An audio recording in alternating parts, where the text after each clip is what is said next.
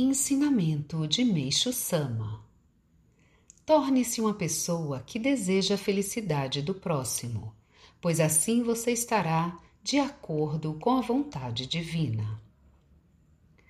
Mesmo em se tratando de amor, é preciso saber plenamente que existe diferença entre amor shoujo e amor daijo. No amor shoujo, o exemplo mais extremo é o amor próprio. Depois vem o amor aos parentes consanguíneos, aos amigos, à comunidade, à classe social, à pátria e ao povo. Esses tipos de amor são todos shoujo, e por mais intensos que sejam, constituem um mal. Isso posto, quanto mais fortes forem, mais facilmente darão origem a conflitos. Então, o que é o amor Daijo?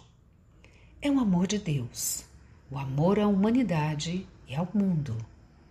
Por essa razão, por mais esplêndido que seja o argumento, o amor shoujo é limitado e, portanto, representa um risco.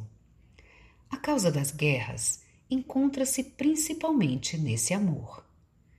Para erradicar as guerras, é preciso que o amor ao mundo chegue a cada ser humano, tornando-se uma atitude comum.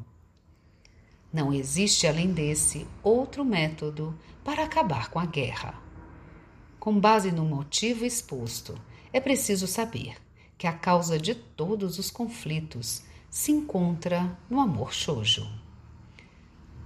No entanto, há um fato de difícil compreensão. Trata-se dos conflitos que geralmente estão presentes até mesmo nas religiões que pregam o amor. Atualmente, não existe de fato conflitos religiosos tão violentos. Na antiga Europa, houve as cruzadas e demais guerras religiosas. Mesmo no Japão outrora, os monges soldados empunhavam armas e lutavam. Isso consta claramente na história. Assim sendo, as religiões que se encontravam em conflito efetivamente perderam sua qualificação como entidades religiosas.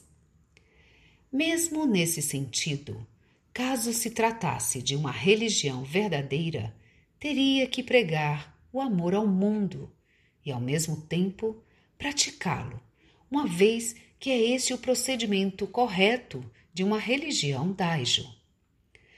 Nossa Igreja Messiânica salva a humanidade tendo como princípio o amor daijo. Por essa razão, a palavra mundial faz parte de nossa denominação. Extraído do Jornal Eico, número 166, Amor Daijo, 23 de julho de 1952.